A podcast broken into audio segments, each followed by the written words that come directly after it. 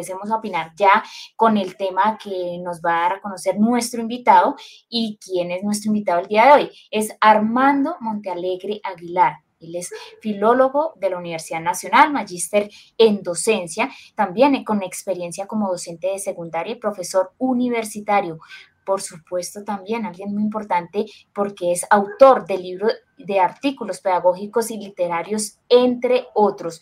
Bueno, vamos aquí a resaltar rápidamente algunos eh, nombres de estos libros, de estos eh, artículos pedagógicos y, por supuesto, eh, literarios. disfrutemos escribir, leer y vivir en, en el aula. Apuntes y estrategias, también relatos de vida, yo te cuento, tú me cuentas.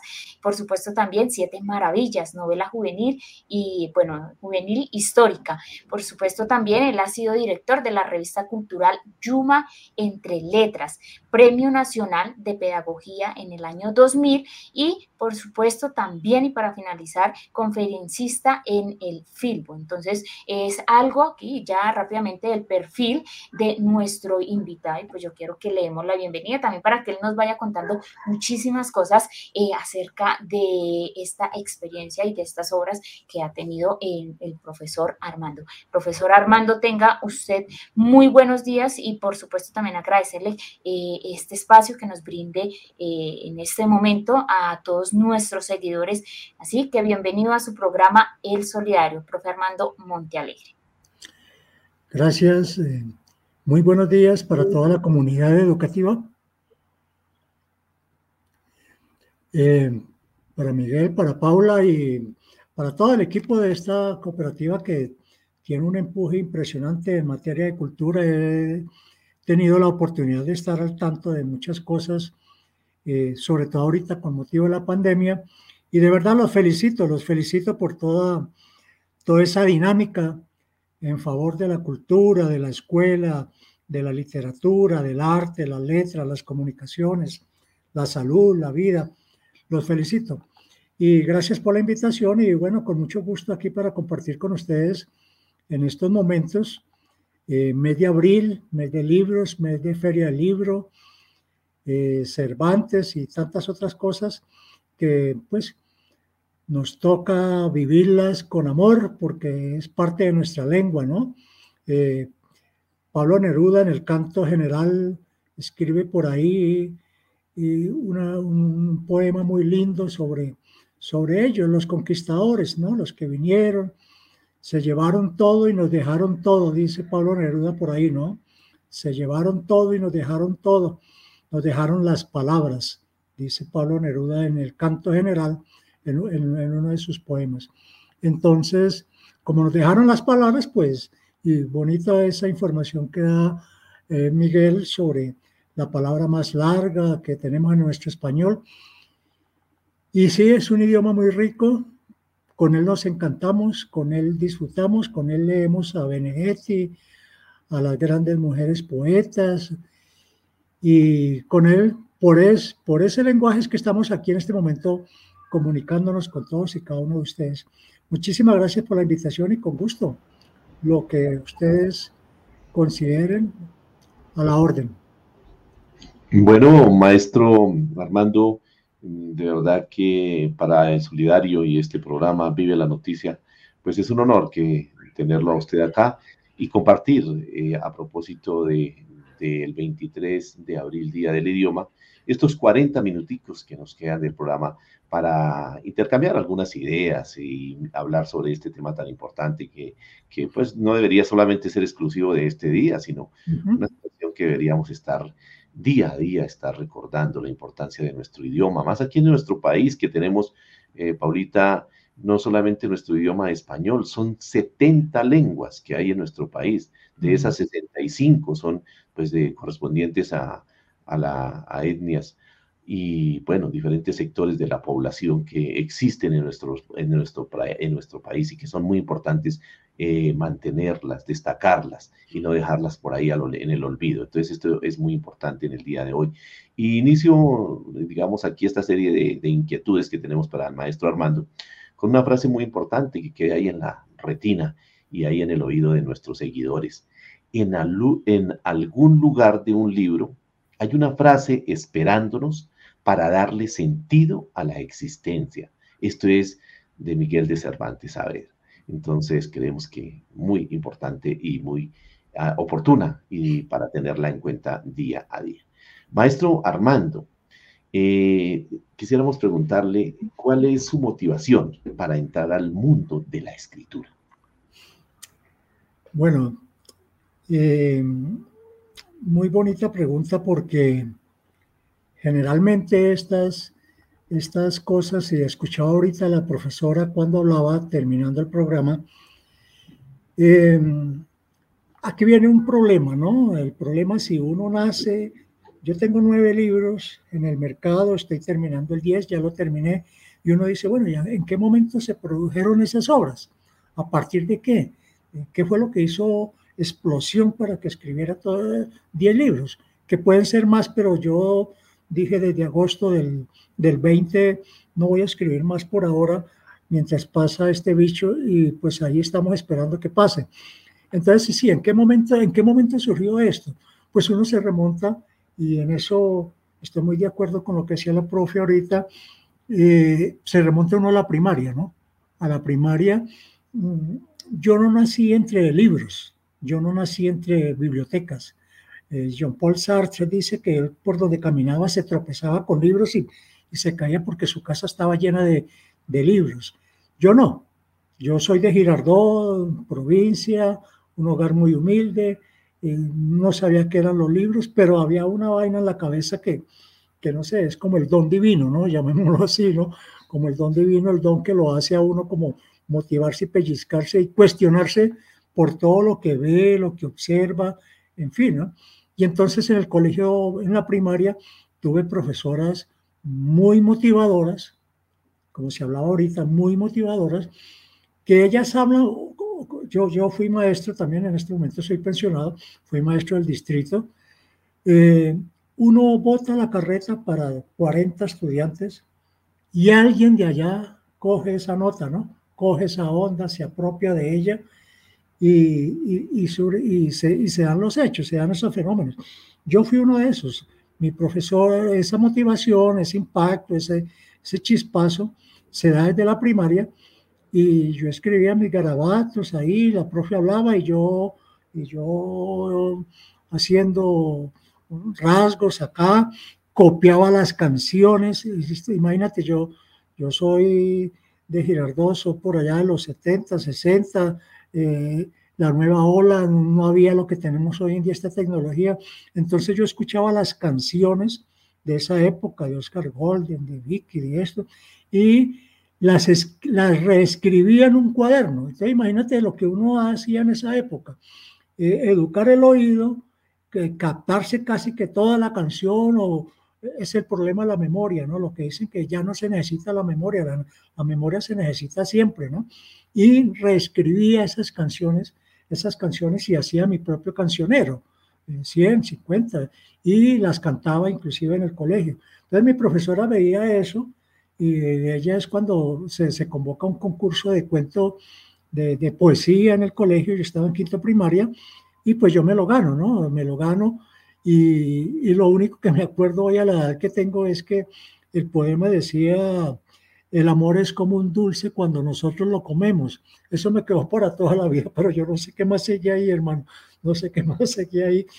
Y me, cuando me dicen que me gané eso, y de premio, de premio, estoy hablándole por allá por los años 60 y algo de premio, me dieron las, regalaron las fábulas de Rafael Pombo, un librito, ese fue mi premio. No fue plata, ni viajes, ni nada, de las fábulas de Rafael Pombo. Y ya me encarreté con esa vaina y, y, como te digo, siempre he combinado las cosas como soy un melómano con la música y llego al bachillerato y hago lo mismo.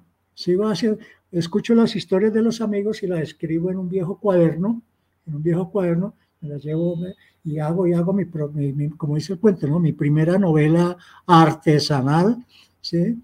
Y la escribo y, y así cuando llego a la Universidad Nacional llego con un cuento que había, con el que había participado en un concurso, eh, el profesor me da un batatazo duro, me manda al suelo, me dice no escriba basura, no sé qué, y me mandó a leer como dos, tres años literatura de la buena, ¿no? De la, de la grande. Entonces, y, de eso no ha parado, de eso, eh, de eso no ha parado hasta este momento porque pues yo ya pensionado y todas estas cosas, eh, como dice el cuento, sigo dando lora escribiendo años. eso es como el inicio. Qué, qué, interesante, maestro Armando, lo que usted me cuenta. Y mire qué coincidencia. Yo no sé por qué no fui escritor tampoco, porque eh, bueno, en el caso mío, ¿no? Porque hacía exactamente ese ejercicio que usted dice, de copiar las canciones, allá como usted lo bien lo resalta, de la nueva ola, Oscar Golden, Billy Pontón, y bueno, toda esa gente, Vicky, y, esas canciones ahí que hoy llaman de planchar, nos encantaban, y, las traducía en, una, en una agendita ahí, y hasta la buena letra tenía uno en ese, en ese entonces. Mire cómo es importante esto.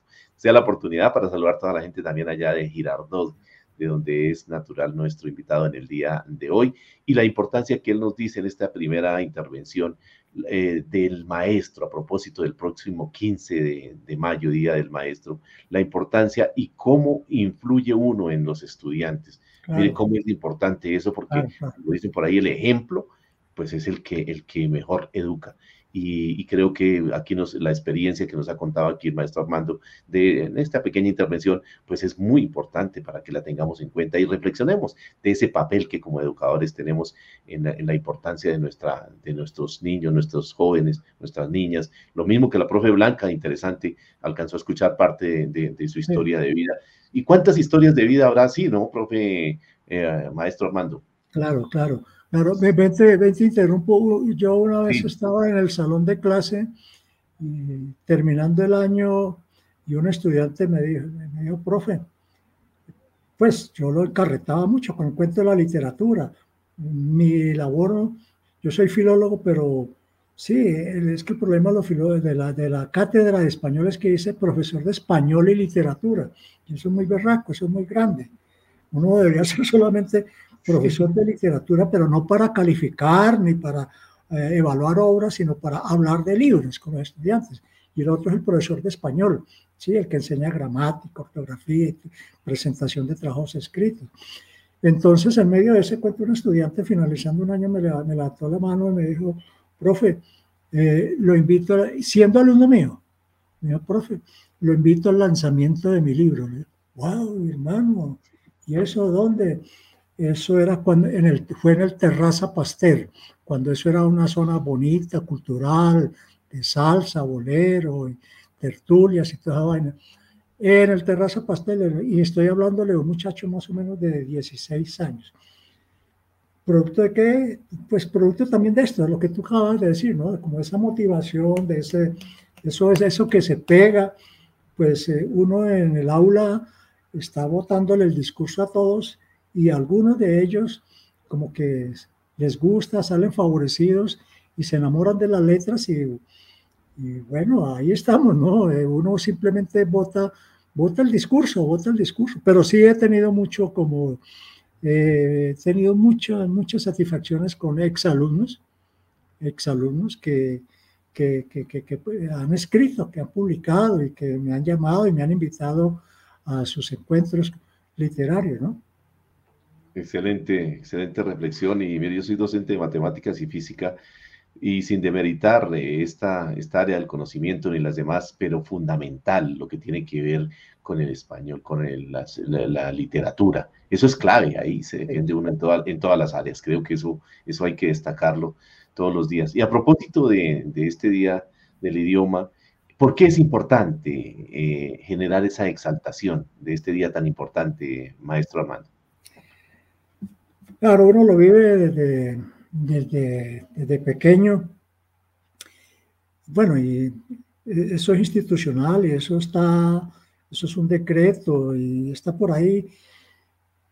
Mm, mira, yo creo que es, como decía cuando comencé con, el, con lo de Pablo Neruda, ¿no? Los conquistadores, ellos se llevaron todo y nos dejaron todo, nos dejaron las palabras.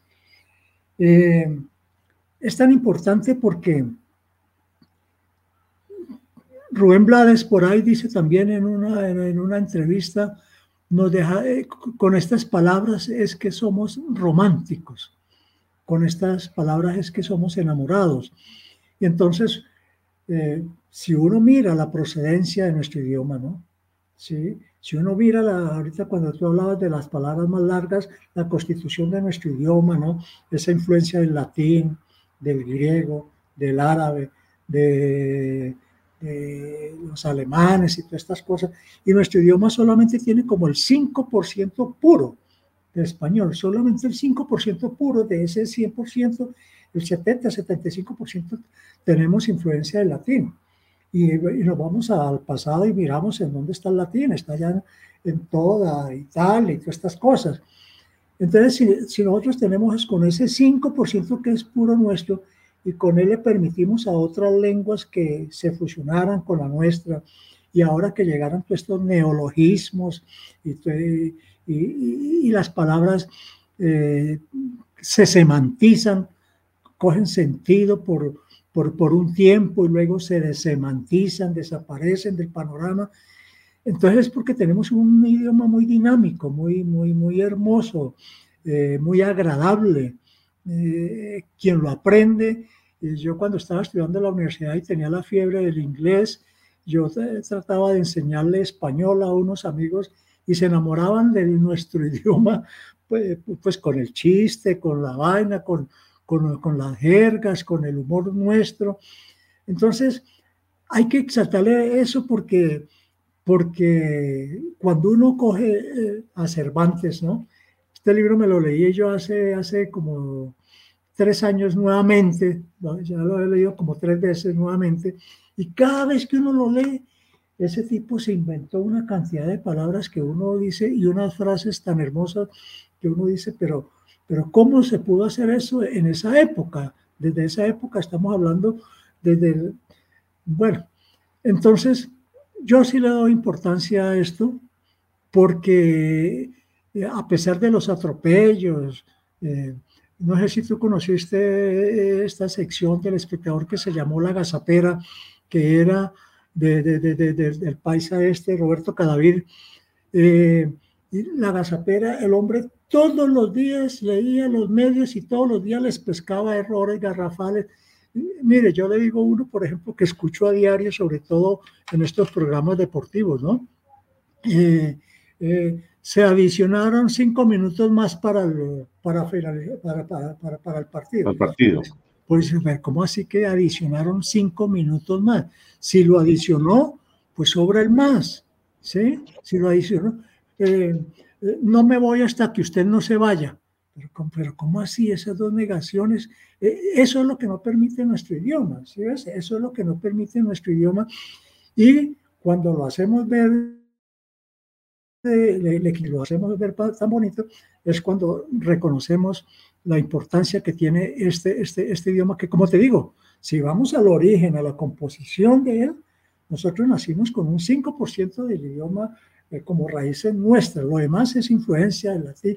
La palabra almacén viene del árabe y así una cantidad de palabras que se incorporaron y están en nuestro idioma y disfrutan con nuestro idioma, eh, como en, el idioma español, y en cada región, pues a las cosas les damos el nombre de una manera, a las cosas de una manera diferente, pero y que cambian de sentido según la región también, ¿no? Entonces es por eso, por lo, por lo pluri, por, plural que es nuestro idioma, ¿no? No es, no es esquemático, no es una vaina. Entonces yo sí creo que, que exaltar el Día del Idioma el 23 de abril es algo que como hispanohablantes tenemos que hacerlo, pues, mientras, mientras este territorio esté habitado por nosotros, siempre lo defenderemos, ¿no? Así es, eh, importante su apreciación con respecto a esos errores que, pues todos, ¿no? Yo creo que nosotros, eh, Paulita, eh, también a veces cuando intervenimos aquí más en los medios de comunicaciones, no faltan esas digamos, equivocaciones. Y qué bueno que día a día pues estemos puliendo eso.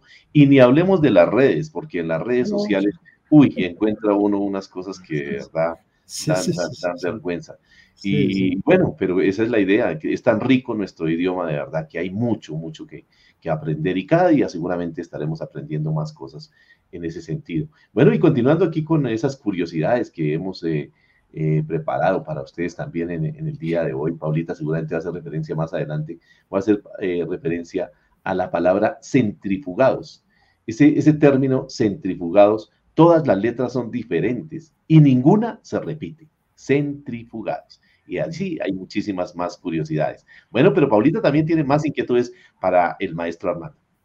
Bueno, aquí hay más inquietudes, más preguntas, y aquí le voy a dar la vuelta a una pregunta, ya que ustedes tocaron un tema muy importante y algo que se está viendo en las redes sociales. Yo quiero hacerle eh, esta pregunta al maestro Armando eh, y quisiéramos saber cómo juegan las redes sociales y los medios de comunicación en ese manejo de la lengua. ¿Se pierde la rigurosidad y la esencia de la lengua con, eh, con otras formas de expresión que vemos que a diario y constantemente se están eh, manifestando a través de nuestras redes sociales, maestro Armando?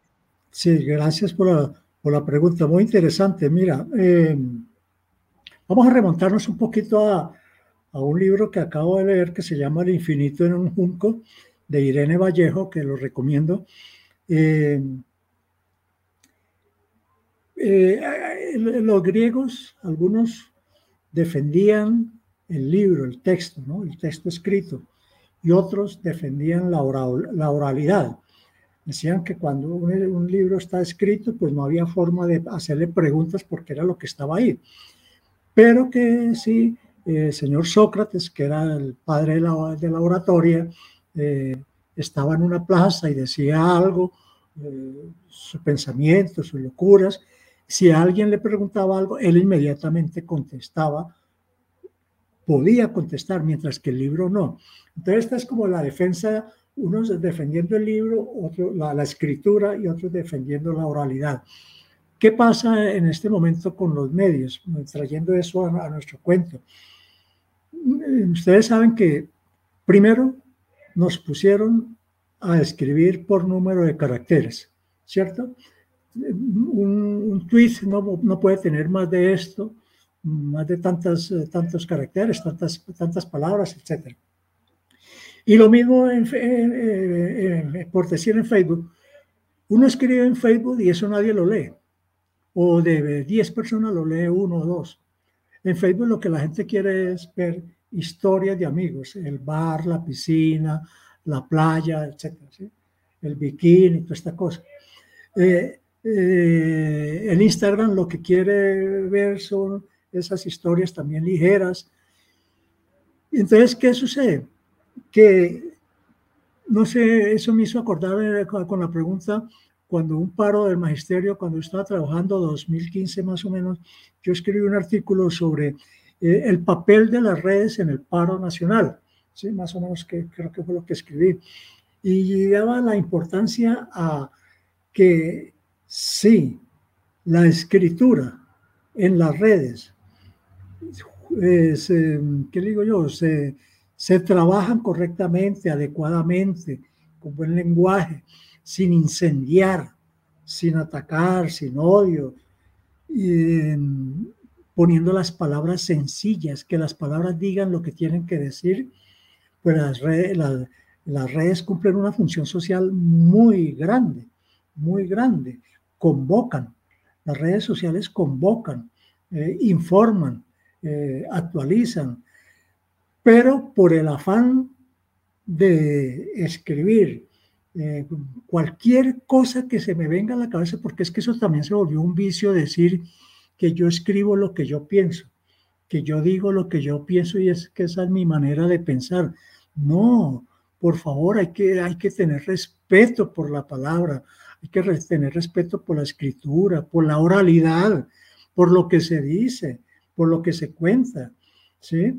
Y entonces, que porque, porque esto, yo, tengo derecho a decir lo que yo quiera, no, tampoco. Entonces, como tiene derecho a decir lo que yo quiero, entonces escriben con unas barbaridades, unos errores. Eh, yo soy enemigo de que me contesten con monachos, ¿sí? Con monachos. Escribo algo y, que monachos y que lee, no, no, escríbame, dígame bien, gracias, pero, pero, no me mande monachos, claro, ese es otro lenguaje, ¿no? Que ustedes lo conocen, es el lenguaje pictórico, ¿no? El lenguaje pictórico y también vale. sí. emoticones, sí. Claro, y eso vale, eso, eso vale, pero a mí me encanta es que me escribe, me, me Entonces, ante la pregunta, eh, las redes, como hemos dicho siempre, bien escritas, bien elaboradas, bien trabajadas, es que es que lo que estamos hablando ahorita, nuestro idioma merece un ritual, merece un culto.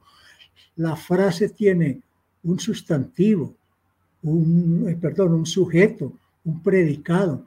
La, información dice qué, cuándo, cómo, dónde, con quién. En un rengloncito lo dice. Entonces, nos exageramos, escribimos barbaridades, eh, atacamos y en esa euforia, en ese afán de decir lo que yo pienso, es que caemos en esa cantidad de errores que, que, estábamos comentando al comienzo, ¿no? Eh, hay otro fenómeno, ¿no? Los celulares también están, eh, están a veces adaptados, como llamarlo así, como dice, al inglés, y entonces no se pone el signo de admiración, no se pone el signo de interrogación para abrir, sino para cerrar. Entonces, pero nuestro idioma no, no admite esas inconsistencias. Nuestro idioma tenemos que saberlo utilizar correctamente. Si yo voy a escribir una expresión, una expresión de admiración, pues tengo que aprender a utilizar el código que me diga el signo de admiración para abrir y para cerrar, ¿no? Entonces es como eso, ¿no? Hay un desorden, hay un afán, eh, que cumplen la función de informar. Mm, de pronto, o informar sí, pero de opinar ahí es donde, es que una cosa es informar y otra cosa es opinar, ¿no? Así es, maestro Armando. Bueno, y hablando un poquito aquí, eh, como ya usted lo decía, de ese respeto que debemos tener por la escritura y conectando un poquito con lo que estábamos hablando en las redes sociales, eh, me gustaría saber, eh, maestro Armando, bueno, aunque ya aquí con, con, esto que vamos de, de, antesala, podríamos como ir dando una respuesta a esta pregunta. Esta, yo quisiera saber, o sea, que en este orden de ideas, la escritura del castellano ha ido evolucionando o al contrario, ha retrocedido? No, no, yo creo que yo creo que ha ido evolucionando. Mire, partamos de lo de, como dice como dicen los redundantes, partamos desde el principio. Eh, la lógica es esta. Hoy en día se escribe más que antes. Hoy en día se escribe más que antes y eso es un hecho. Empecemos teníamos mucho miedo de que el libro digital acabara con el libro impreso. Jamás. Todos los días se reproduce, salen miles y miles, miles. Mira, ahorita, ahorita yo salgo para la feria del libro, mira la feria del libro, todos los días. Entonces, hay más escritura hoy en día, es decir, se escribe más, se escribe más. Entonces, no, no está en retroceso, sino que, como, como dice el cuento, ¿no? vivimos en esta sociedad de, de la inmediatez, de lo ligero, de lo rápido. Eh, por ejemplo, sabidos por ustedes que muchas editoriales publican por encargo. Necesitamos un libro que hable de lesbianas. ¡Pum! Entonces buscan, eh, como dice el cuento, buscan lesbianistas para que escriban sobre... No, el escritor no escribe por encargo. El escritor no escribe, pero el escritor escribe por pasión, por, porque le gusta, porque le agrada, y él es libre de escoger un tema, pero no tiene que escribir por encargo, que es lo que hacen muchas editoriales hoy en día. Entonces yo sí considero que, que no, en retroceso no. Es que es más, mira, por ejemplo, eh, para presentar un informe. Hoy en día, por ejemplo, en Colombia, a raíz de, yo fui docente universitario a raíz del boom de las publicaciones, de investigaciones en las universidades, eh, en las maestrías, hubo, hubo mucha exigencia y mucha gente cayó y chocó contra el rigor de la escritura, porque es que la escritura tiene un rigor, tiene un rigor, hermano, y es que, es que eso no se puede escribir cualquier cosa. Un ensayo yo no lo puedo confundir con un, con un comentario o con un resumen. No, un ensayo es un ensayo y no es otra cosa. Entonces, cada día se escribe más. Mira, eso, eh, las facultades eh, de educación, lo que pasa es que tiene, cuando, cuando yo fui estudiante de primer semestre y de noveno y décimo, eh, ¿qué es lo que le pasa al estudiante cuando llega al primer semestre de la universidad? Se choca porque tiene muchas falencias en escritura. Muchísimas, muchísimas. Por eso te decía ahorita que es el problema de nosotros los profesores de lenguaje. Soy profesor de literatura y profesor de, de, como dice, ¿no? De, español. Y entonces uno o o que o, a qué le jalo o a la literatura o, o, le enseño a escribir entonces mira la respuesta concreta es no se escribe más por lo tanto hay mayor exigencia para eh, para, para, para, elaborar documentos ¿no? la escritura no para nosotros somos letras somos palabras desde que nacemos desde que uno nace uno es letras uno somos números y somos palabras lo primero que nos dan, a veces, eh, cuando nos marcan, cuando nacemos, algo nos ponen en el pie, luego el registro, luego no sé qué, la partida. Somos escritura desde que nacemos hasta que nos vamos a la tumba cuando nos dan una acta de función. Así es, maestro Armando. Bueno, y antes de ir aquí con más inquietudes, tenemos otra curiosidad, porque sé que Miguelito aquí tiene también muchas eh, preguntas acerca del tema que estamos trabajando. Y bueno, aquí en otra curiosidad, ¿sabía usted que la palabra oía tiene tres sílabas en tres letras? Entonces, mm. hay otra curiosidad acerca del eh, idioma castellano. Bueno, Miguelito, seguimos con más preguntas a las 10 y 58 minutos de la mañana. Eh, Paulita, sí, eh, bastantes, bastantes cosas que acotar aquí frente a, lo que el maestro Armando hoy nos está compartiendo en esta charla, pero también no queremos dejar aquí por fuera a nuestros seguidores, porque hay bastantes comentarios y bueno, vamos a mirar a ver quién está escribiendo bien y quién no. bueno, porque aquí también se presentan a veces eh, algunos errorcitos y bueno, esa es la idea, pulir todo esto. Por ejemplo, aquí vamos a leer algún comentario que nos hacen aquí desde Cachipay, desde este bello municipio Cachipay, que a propósito, por la ola invernal en estos días ha tenido algunas dificultades allí. Dice Janet Reina, hoy en la celebración del Día del Idioma, recordando cómo usar adecuadamente el nuestro español. Bueno, ahí estamos mirando, ahí estamos ahí siendo también testigos de cómo estamos escribiendo. Y qué, y qué importante también los comentarios. Mire, Nicolás Arbeite Velandia nos dice, el lenguaje en la juventud está involucionando.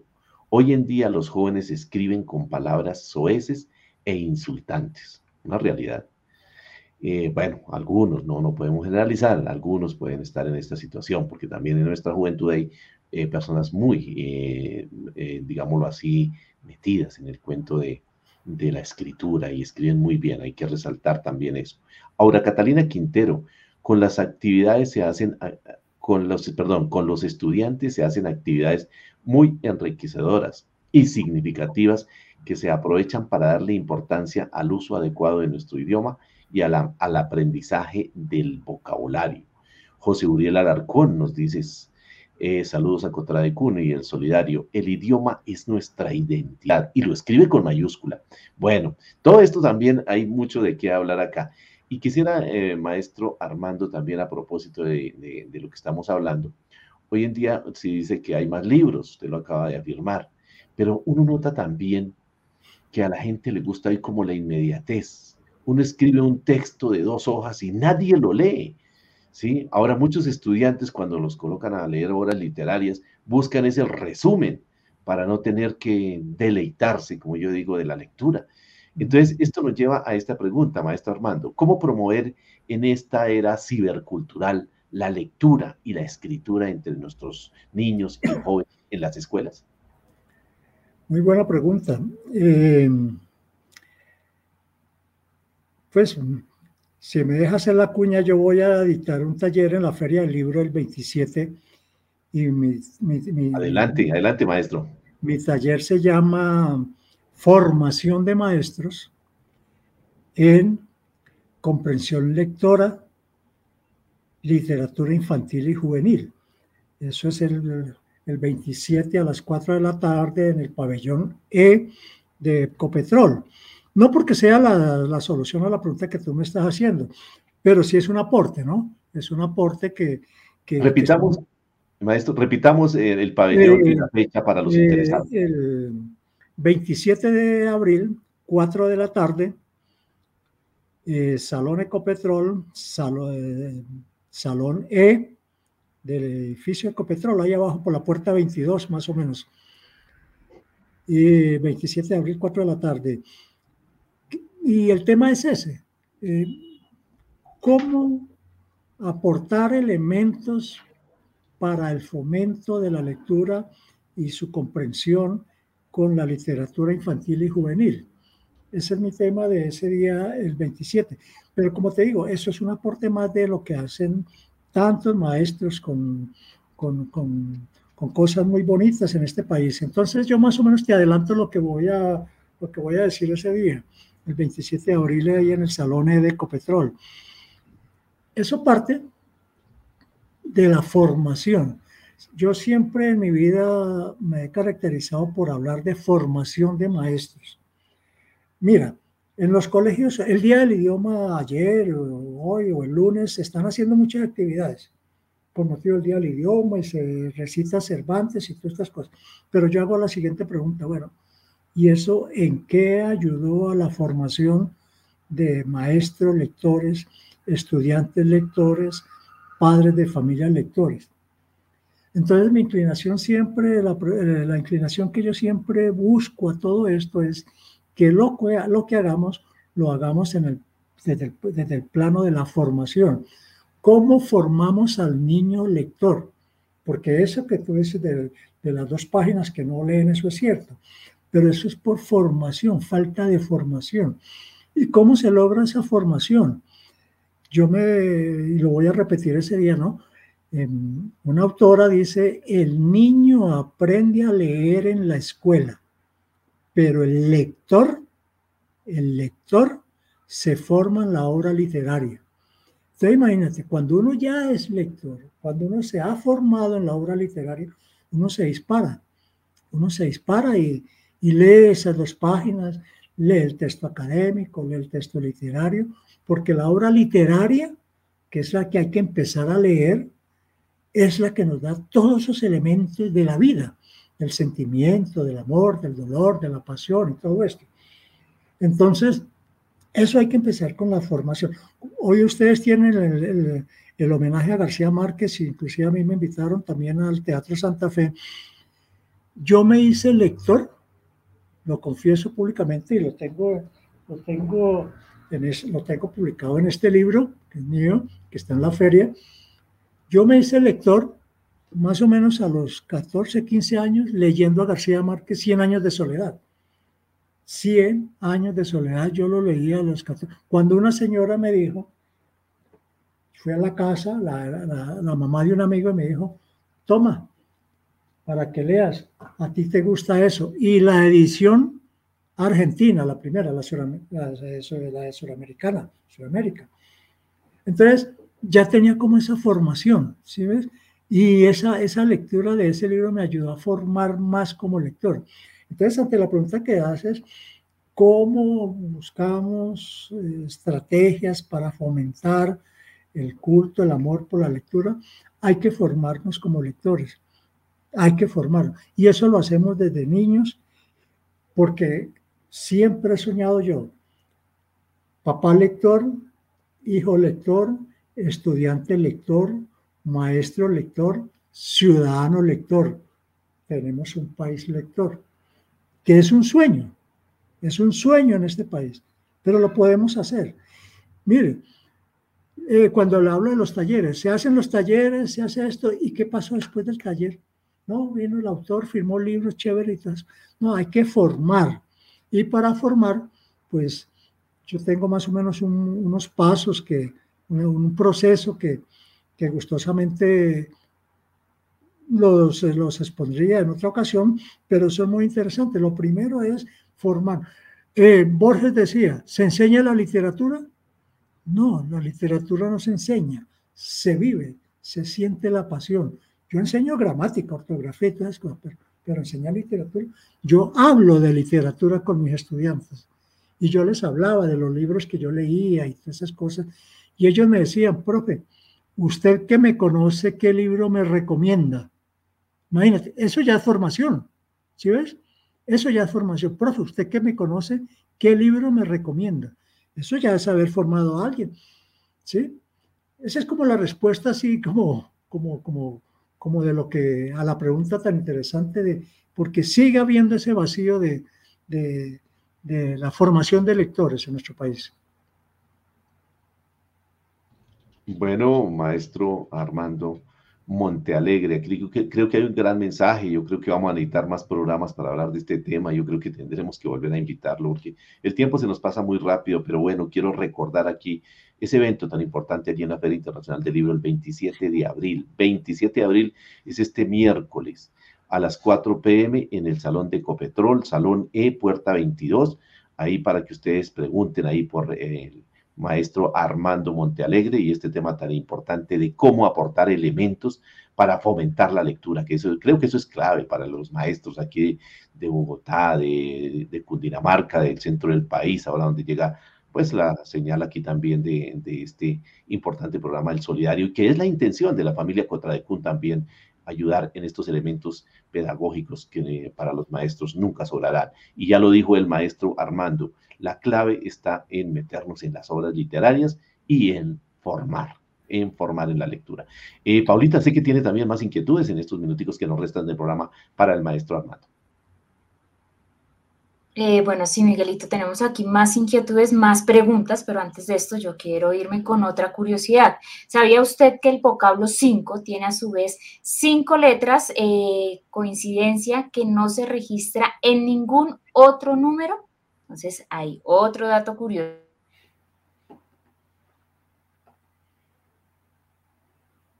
Paulita, cerraste el micrófono. Paulita, el micrófono. Se te cerró y no escuchamos la pregunta.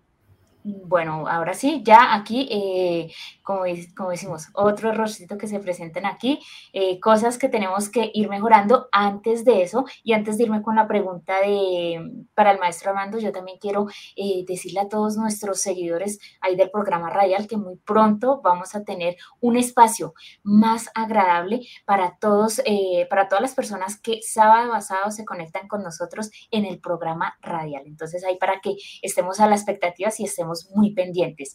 Bueno, maestro Armando, quisiéramos saber cuál es la importancia em, de, la, lectura. Bueno, ya aquí él nos ha dado algunos pinitos, pero quisiéramos saber cuál es esa importancia realmente de la lectura en el desarrollo de una civilización como la, eh, como la que estamos actualmente, maestro Armando. Claro. Eh, el gran maestro García Márquez dijo hace muchos años, ¿no? Pueblos que leen, pueblos que leen, crecen culturalmente. Entonces, eso me parece que eso lo encierra todo. Pueblos que leen, crecen culturalmente. Si Finlandia lee, si Singapur lee, si los japoneses leen 500 libros, si los alemanes eh, se leen 25, 30 libros al año, si los ingleses leen, si aquí nomás los argentinos leen, pues son civilizaciones y culturas que, van a prosperar, que están más adelante, eh, que son, son, son culturas que, nos llevan muchísima, muchísima, muchísima, muchísima ventaja, ¿no? Entonces, si leemos, nos desarrollamos. Si leemos, crecemos culturalmente, tecnológicamente, científicamente, como personas. Pero lo más importante, si leemos, crecemos como civilización, como mejores ciudadanos es que leer es para vivir, para...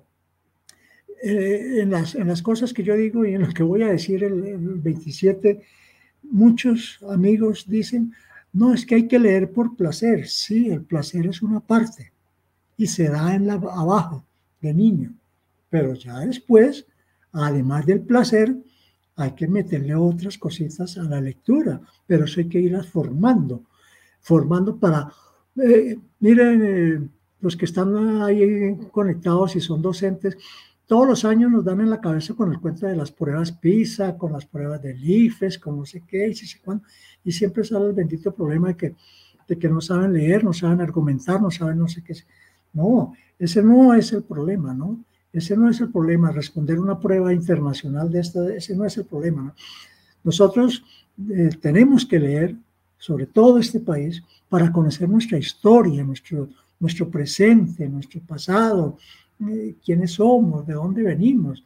Yo siempre, no sé, con el perdón de ustedes, yo recomiendo que si uno quiere hacer una verdadera historia de Colombia, no la oficial, si una verdadera historia de Colombia, le hace tres libros.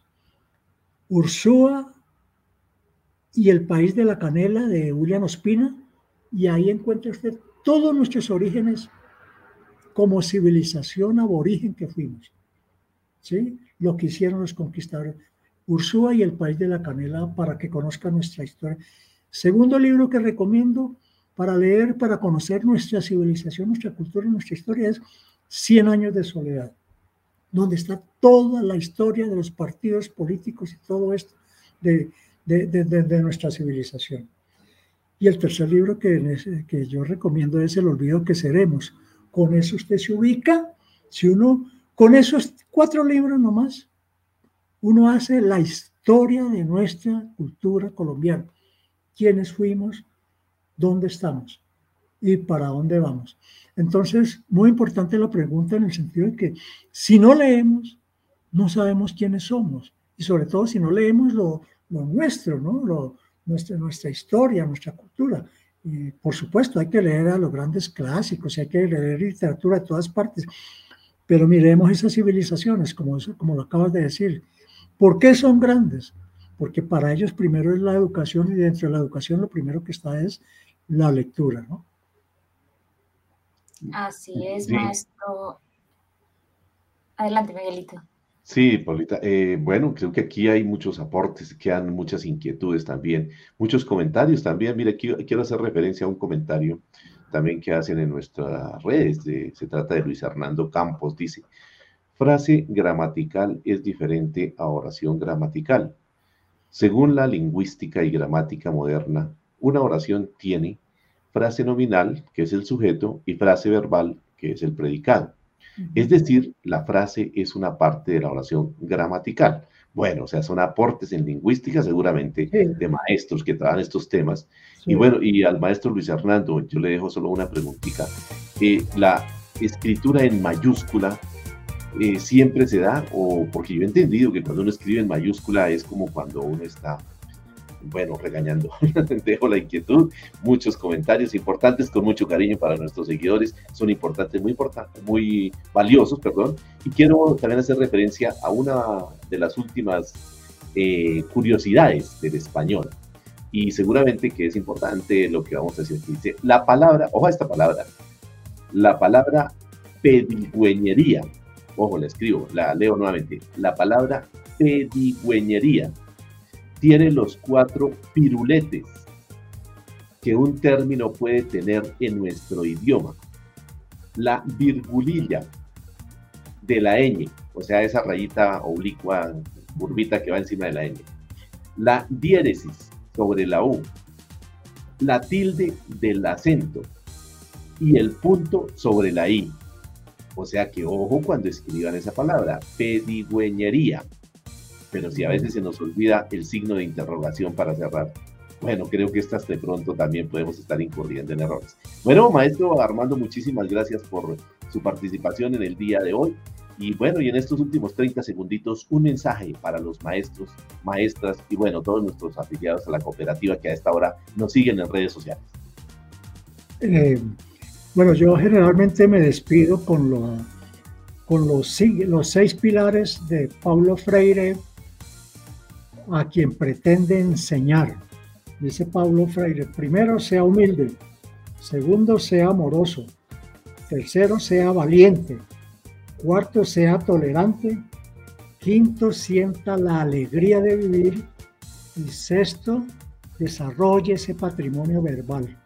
Si tenemos esas seis cosas, somos excelentes maestros y no necesitamos ni esta serie de cosas, sino esas seis cualidades que pide el maestro. Un saludo grande y esperamos haber contribuido, aportado elementos para estas discusiones y vendrán tertulias muy agradables y ojalá las podamos compartir. Muchísimas gracias por la invitación. Bueno, muchas gracias, maestro Armando, en el día de hoy por esos aportes. Armando Montealegre, ya recuerden, visítenlo allá en la feria el próximo 27, lo recordamos. Y bueno, Paulita, tú despides el programa en el día de hoy. Muchas gracias.